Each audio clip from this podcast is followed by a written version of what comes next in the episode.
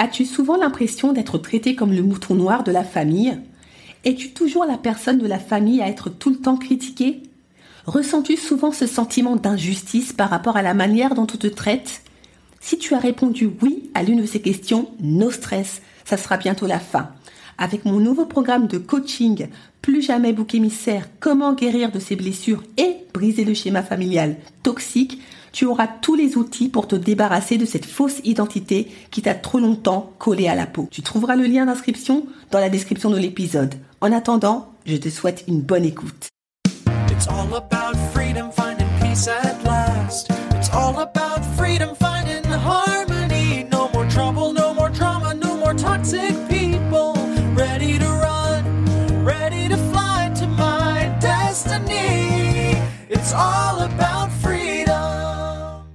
Bonjour et bienvenue dans l'émission Détox parents toxiques pour une liberté non négociable. Je suis votre hôte Nadia Chirel, coach de destinée. Ma mission de vie, accompagner les femmes à se libérer de l'emprise des parents toxiques et à guérir de leur traumatisme d'enfance pour découvrir leur véritable identité et entrer dans leur destinée. Je suis ravie de vous accueillir dans l'épisode 95, les 12 caractéristiques de l'abus émotionnel. Pourquoi j'ai voulu aborder dans cet euh, épisode la thématique de l'abus émotionnel? Pour la simple et bonne raison que contrairement à l'abus physique et verbal qu'on peut facilement identifier et définir, l'abus émotionnel est un terme qui reste assez abstrait. On ne sait pas trop à quoi ça correspond. On en a une vague idée, mais ça reste quand même assez flou et rester dans le flou lorsqu'on est victime d'abus reste très dangereux car ça nous empêche de prendre réellement conscience de ce que l'on subit pour agir en conséquence et se protéger. En effet, lorsque l'on subit des violences plus ou moins subtiles, telles que l'abus émotionnel, l'intuition ne suffit pas pour agir et sauver sa peau. Plus qu'une intuition, dans le contexte des parents toxiques, il faut avoir une réelle conviction de ce que l'on vit pour décider de passer à l'action pour s'en sortir.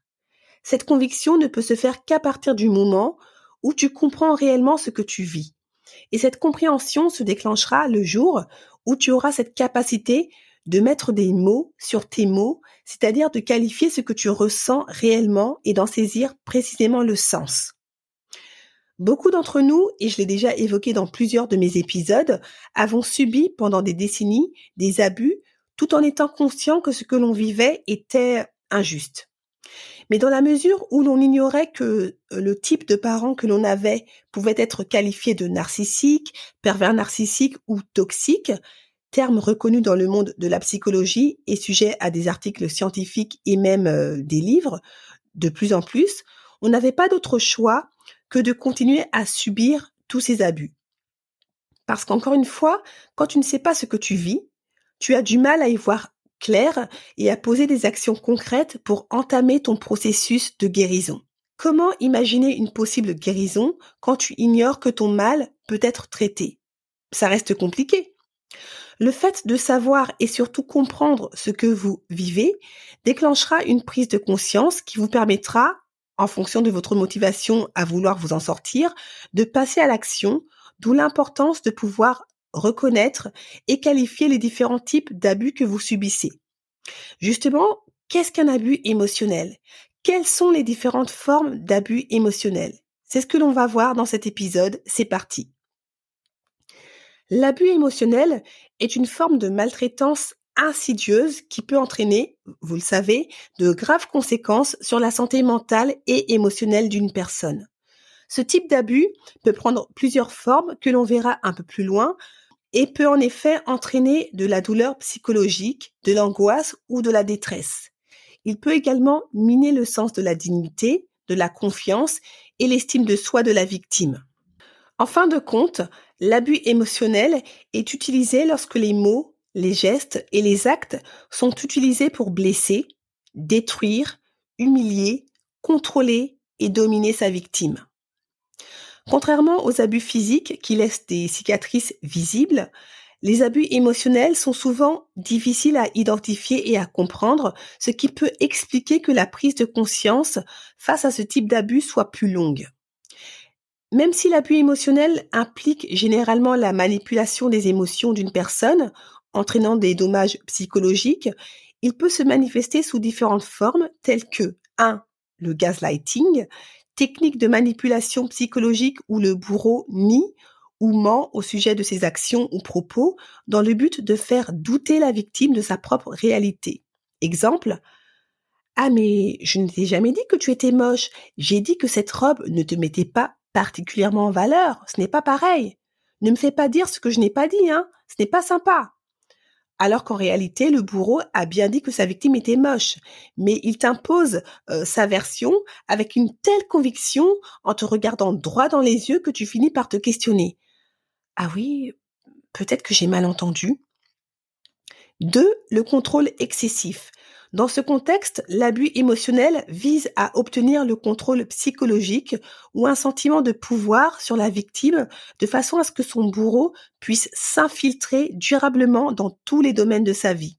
Exemple, le parent contrôlant peut s'immiscer dans la vie privée de son enfant en, surveillant ses appels téléphoniques, en lui interdisant de fréquenter telle ou telle personne. 3. Les critiques constantes et dégradantes.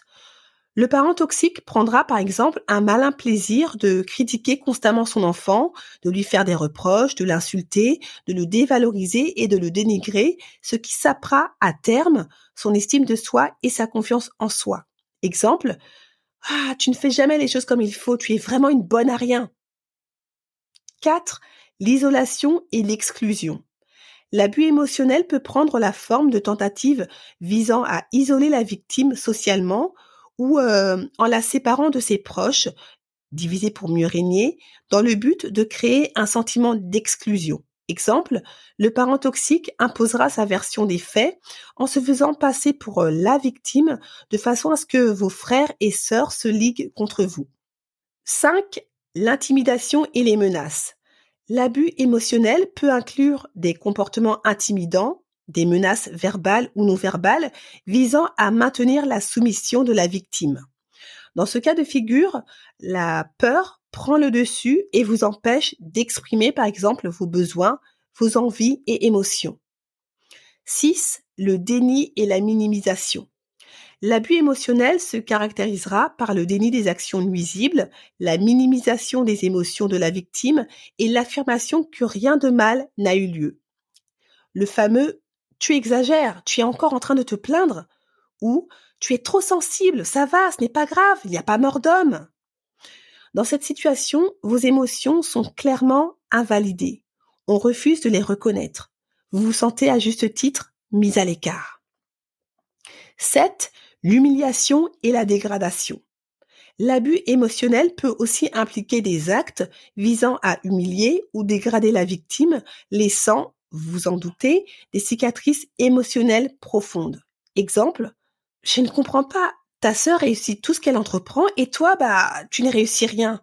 C'est quoi ton problème? En fait, t'es nul. t'es vraiment nul.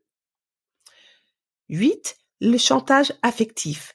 C'est une technique euh, ultra courante dans les relations toxiques qui vise à faire pression sur la victime la personne qui tente de vous manipuler vous pousse à agir d'une certaine manière en faisant planer au-dessus de vous une menace. Exemple, si tu ne fais pas ce que je, te dis, ça sera fini entre nous. À toi de voir. Imaginez si vous souffrez de dépendance affective.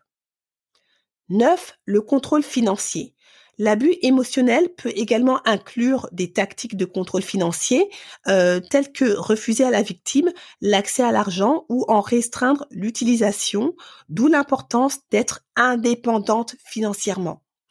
Tant que vous resterez financièrement lié aux parents toxiques ou à toute autre personne toxique, comme votre conjoint par exemple, ça sera vraiment compliqué de vous extirper de cette relation toxique.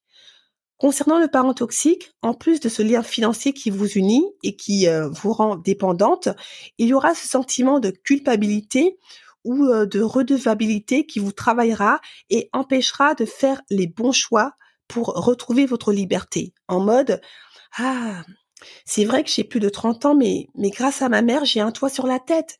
C'est elle qui me paye ma maison, les factures et tout. Sans elle, je serais à la rue. Malgré le fait qu'elle soit horrible envers moi, je ne peux pas prendre mes distances vis-à-vis d'elle. Ça serait de l'ingratitude. Ce que vous devez savoir, c'est que le parent toxique, lorsqu'il rend service, ce n'est jamais gratuit. C'est toujours intéressé et il enregistre tout dans son journal des comptes. Et le jour où il en ressent le besoin, il vous présente sa note sans gêne. Et croyez-moi que sa note ne fait pas qu'une page. 10. La manipulation émotionnelle. Les bourreaux utilisent fréquemment des tactiques de manipulation émotionnelle pour susciter des réponses spécifiques de la part de la victime, tendant à la discréditer toujours plus.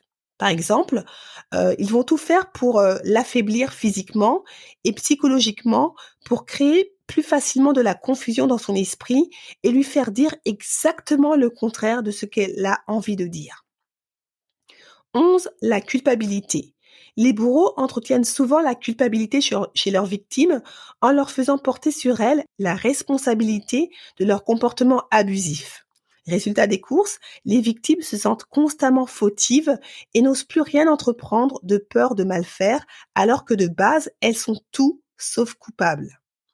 12. La dévalorisation des émotions. On en a déjà plus ou moins parlé. Les émotions de la victime sont souvent minimisées ou ignorées, créant un environnement où elle se sent totalement incomprise et négligée.